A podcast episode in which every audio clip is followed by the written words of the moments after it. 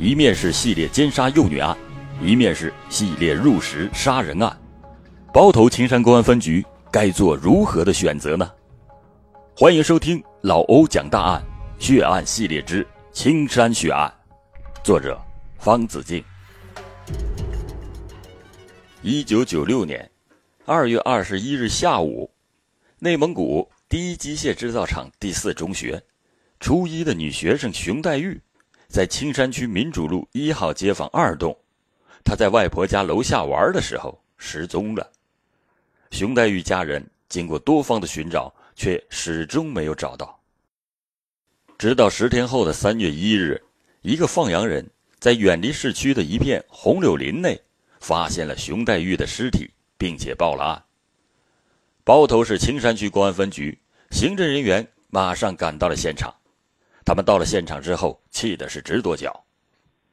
原来，现场已经被成群的绵羊践踏过了，没有留下任何有价值的痕迹物证。熊黛玉被奸杀后，青山区公安局组织警力采取了人海战术进行摸排，但遗憾的是，没有发现任何有价值的线索，案件呢也就此搁浅了。几个月后的一九九六年六月二十七日的晚上六点，青山分局接到报案，在幸福路十七号街坊二十一栋一号发生了一起杀人案件。警方赶到现场后，发现一共有两具女尸，一具是成年女性在床上，全身赤裸，什么也没穿，手和脚都用床单反绑着，嘴里塞着一条女士的内裤。阴道里竟然还插着一个手电筒。另外一个幼儿女性尸体躺在这个床的地下。经过法医检验，两名死者都是被锐器砍断头颈死亡。通过胃肠解剖检验结果显示，死者是饭后两个小时内被杀的。经过访问得知，那个成年死者叫李华，年龄二十七岁，原来是包头市园林处一名工人。现在停薪留职，在一家夜总会伴舞，并且她已经跟丈夫离婚了。另一名小小的死者叫钱景花，女性，只有两岁，是李华的女儿。经过反复勘查，发现现场已经被作案人破坏，并且是蓄意的伪装，所以呢，也没有发现有价值的线索。李华母女被杀案件令青山分局大为震动。在奸杀幼女案还没有破的情况下，又发生了两个人被杀的特大案件，于是全局都被动员起来。六二七案件发生后，青山分局成立了专案组，经过分析，认为极有可能是奸情杀人，但又有可能是报复抢劫杀人。于是专案组经过部署，分兵两路，一路访问李华在夜总会伴舞期间接触的。社会相关人员，另一路访问李华父母，并核实损失财物情况。李华的父母说，女儿可能有一个存折在家里，但是经过仔细的查找，怎么也没有找到。于是立即到死者家附近的储蓄所进行布控，结果呢，在离他家很近的一个储蓄所发现了李华的存款，但是已经被一个年轻的男子在六月二十七日。案发当天的下午三点，以李华的名义将钱取走了，而储蓄员当时也并没有注意这名男子的体貌特征。技术人员在储蓄所的取款单上提取了嫌疑人的笔迹，进一步确认了作案的时间。但这些对破案的帮助并不是很大。侦查员呢，又对死者李华生前交往的七十多人进行了调查访问。但又逐一的排除，于是专案组决定扩大排查的范围，对重点人口进行全面的排查，可是依然是一无所获。然而，就在这时，又一起血案发生了。一九九六年七月十四日傍晚，包头市青松小学五年级女生范小静在青松小区四号楼楼下失踪。家人呐，发了疯似的寻找了三天三夜，却没有发现任何的踪迹。直到第四天后的七月十八日，在包头市第一苗圃的一片松林里，一名路过的工人发现了范小静的尸体，并且报了案。但这一次，青山分局刑侦人员仍然是大失所望。由于七月十六日下了一场暴雨，现场又没有任何有价值的痕迹物证。连续发生两起的奸杀幼女案件，看类型像是同一人所为，但是由于没有痕迹物证佐助，所以呢，并没有办法，所以无法并案。此时，青山分局的主要力量都集中在了李华母女被害案件上，但是现在又出现了新的案件，只有五十多人的刑侦队伍立刻显得捉襟见肘起来。经过分析，专案组认为，两起奸杀幼女案的抓手虽然不多，但仍然需要派出人手，因此，对分出近一半的侦查人员，协调各个派出所进行的人海战术，其他的人。继续进行李华母女被杀案件的侦破。时隔一个月，就在警方紧锣密鼓的进行侦查时，一九九六年七月二十九日中午，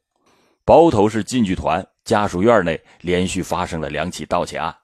盗走人民币两千元、公文包一个、警用臂章一副、警用手铐一副、自行车一辆。当地派出所出警后也并没有多想，因为啊。这种盗窃案实在是太多了。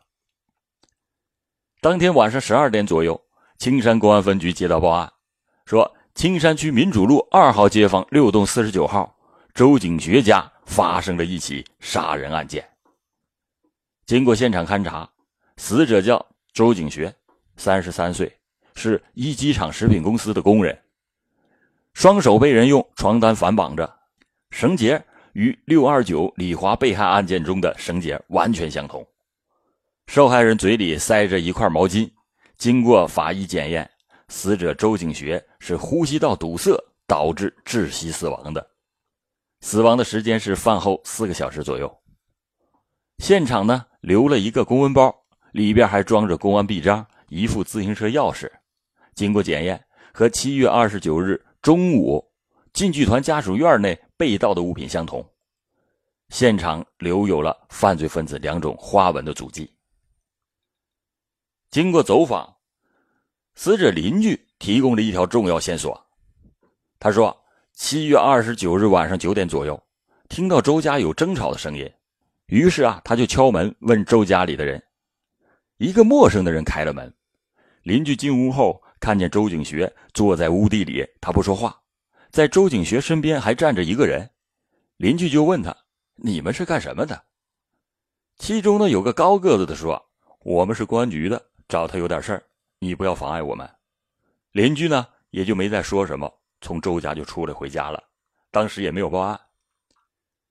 专案组立刻请了画像专家，根据邻居的描述，将两名嫌疑人的相貌画了下来，用画像在周围各个辖区进行走访。然后就在两天后的七月三十一日，包头市乡镇企业公司家属院又发生了一起持刀入室抢劫案。两名作案分子进入室内后，用手铐铐住受害人，抢劫得手后呢，再打开手铐逃离现场。同一天的下午三点，在青山区幸福路六号街坊三十四栋四号。又发生了一起手段相同的入室抢劫案，也是两个人组团干的。连续发生的系列入室盗窃、抢劫、杀人案，让青山区公安分局是非常的吃惊。当时的社会压力也是非常的大。分局经过痛苦的抉择，被迫将调查奸杀幼女案的刑侦力量重新调回李华母女被杀、周景学被杀案等一系列专案组中。在七三幺案件发生后，侦破的线索就更多了。专案组对案件重新分析，认为犯罪嫌疑人应该是有前科劣迹的人。这是因为现场都有过破坏，说明啊，这个有反侦查的能力，并且专案组认为两个人中至少有一名是当地人，因为从作案的集中程度来看，案犯是对这一带相当的熟悉，甚至对被害人应该有一定的了解。因此，专案组适当的缩小了摸排范围，同时布置了以下几个方面的工作：第一，由民警带领受害人对重点人口进行交叉辨认以及活体辨认；第二，对青山区有前科的人员以及涉毒人员进行逐一摸排；第三，布置特情，尤其是在监狱中的玉珍耳目，要努力的搜寻线索；第四，全面清查旅店；第五，分局各科室的女民警。组成五个组，在案发现场附近化妆侦查，寻找可疑的目标。第六，各派出所对外地施工回包头的人员进行摸排。第七，对几起案件案发地的中心地带进行重点的蹲守。然后，三个多月过去了，嫌疑人仍然是没有浮出水面。可是，新的血案再次发生。一九九六年十一月十四日，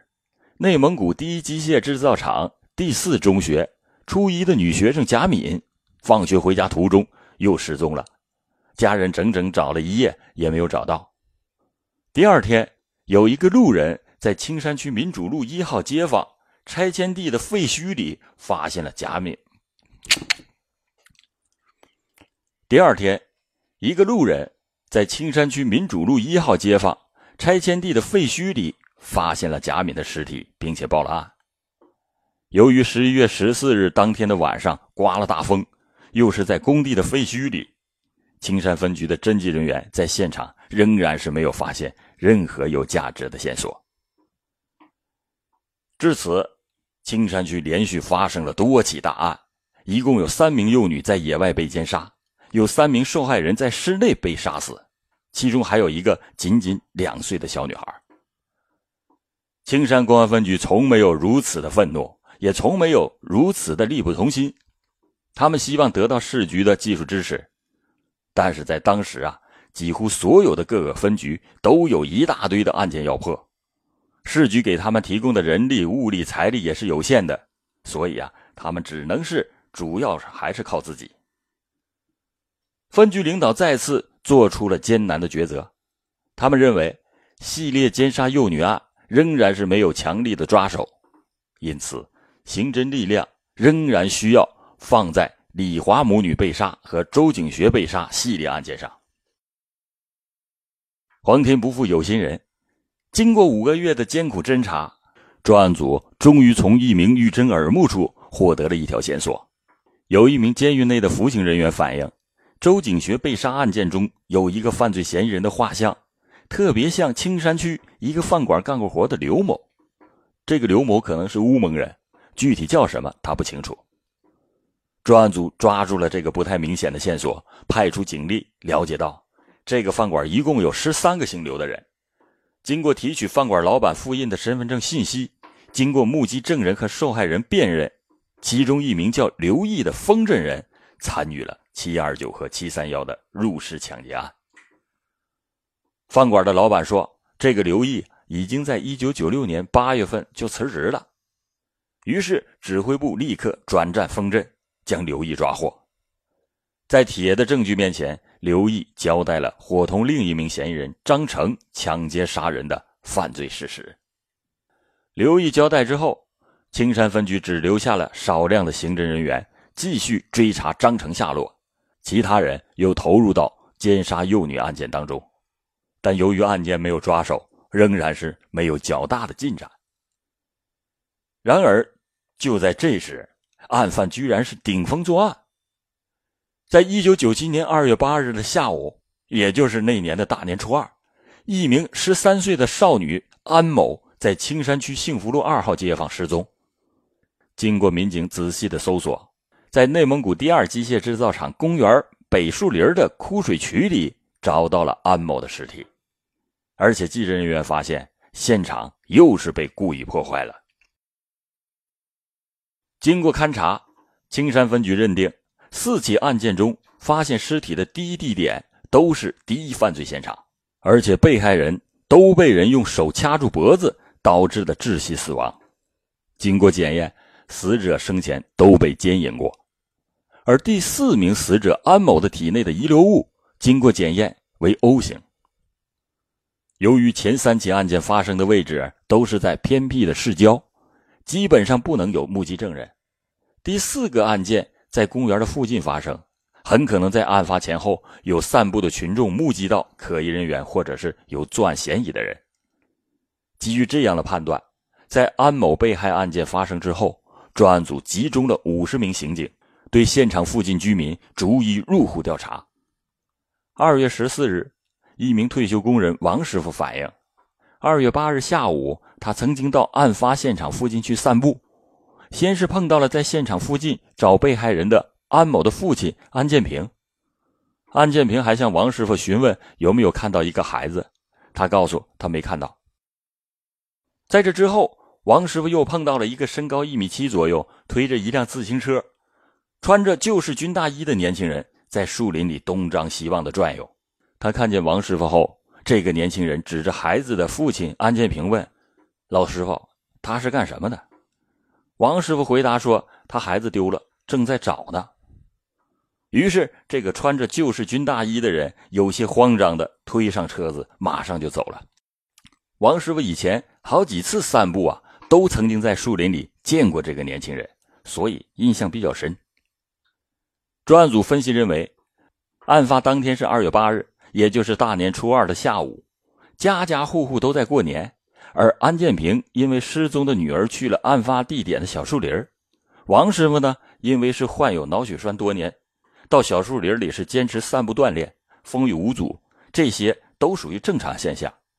只有这个穿着军大衣的年轻人，在大年正月初二到小树林里，这个有悖常理，并且呢表现异常。